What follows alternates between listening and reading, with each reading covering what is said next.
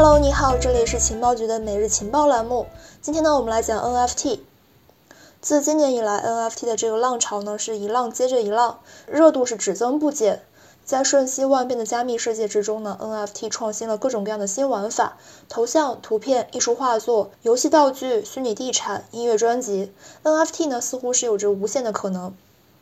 近期呢，在元宇宙经济支持之下，NFT 持续破圈。根据不完全统计，仅近两个月呢，就已经有了数十家品牌加入了自己发行的 NFT。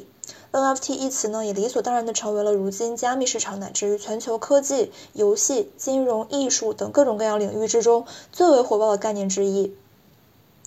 那么 NFT 为什么可以持续破圈呢？万物皆可 NFT，人人可以成为艺术家。NFT 下一个拓展边际在什么地方呢？NFT 热浪会持续多久？我们应该如何定义 NFT 对于我们的价值呢？自从 Beeple 的 NFT 艺术画作在佳士得拍卖出了六千九百三十四万美金天价以来，NFT 这个概念呢引起了非常广泛的关注，包括像 LV 在内的众多国际知名品牌，还有腾讯、阿里、字节等等科技金融公司陆续加入了 NFT 队列，抢占这一高地。这个趋势呢，在今年下半年尤其加快，很多这个运动、还有轻奢、餐饮等公司宣布了发行自己的 NFT，NFT 呢，甚至还渗透进了政治领域，这使得 NFT 强势闯进人们的视野，成为了香饽饽。如今的 NFT 已经从最早的加密艺术圈玩物，成为了大众话题和关注焦点。那么，我们今天来盘点一下，近期有哪些公司和机构进入了这个 NFT 领域，他们如何看待 NFT 呢？你可以添加情报局的微信 OK 五六五六幺幺，参与我们的元旦活动，获取金币礼盒，还有双肩包等等的一些好礼，还有福利。好的，那我们继续。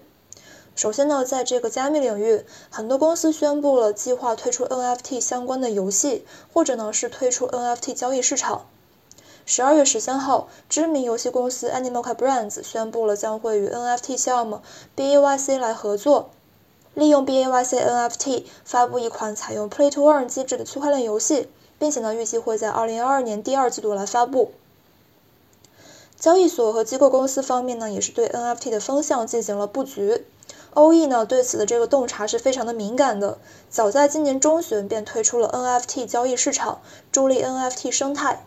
此外呢，近日的这个韩国 Kraken 平台也宣布正在开发一个 NFT 市场，最早可能会在明年二月初的时候推出。这个平台的首席执行官 Powell 认为，明年将会是 NFT 之年。该平台呢还计划与 Animoca 合作推出 PlaytoRun 游戏。另外一个呢，则是一个印度的 IT 巨头，也将会在几周之内推出自己的 NFT 市场，来帮助更多创作者和名人将他们的稀有的数字艺术品和纪念品代币化。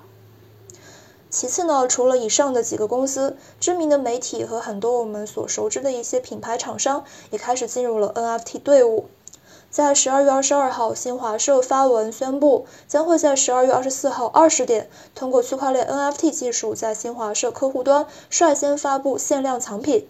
根据介绍，该系列收藏品呢，预发行十一张，每一张呢是限量一万份，所有藏品呢都是免费上线。此前，包括美联社在内的多家媒体都已经发行过了 NFT，而这次国内的首套新闻数字藏品，对 NFT 概念的这个推广意义是很大的。再就是一些知名的餐饮还有服饰品牌，比如说奈雪的茶。随后呢，就是阿迪在十二月十七号推出了旗下运动经典系列 Originals 首个系列 NFT，该系列 NFT 呢名为 Into the Metaverse。百事公司推出了系列 NFT 收藏品，一共呢是一千八百九十三枚，以以纪念以纪念一八九三年百事可乐诞生。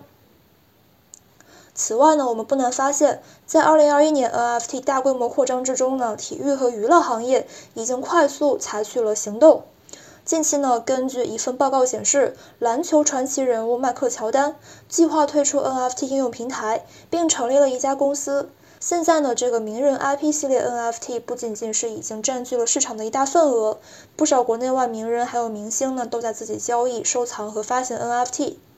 NFT 甚至渗透进了政治领域。前美国总统特朗普夫人梅拉尼亚称自己将会在 Solana 上面以 NFT 形式出售她的古蓝色眼睛艺术水彩画，售价呢是 ESOL。部分收益呢将会用于支持寄养儿童慈善机构。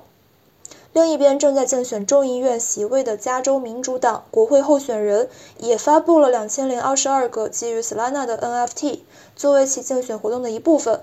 NFT 在政治领域的尝试再次掀起了人们的关注，也再一次证明了 NFT 的应用领域之广、破圈速度之快。那么，NFT 为什么可以持续的破圈呢？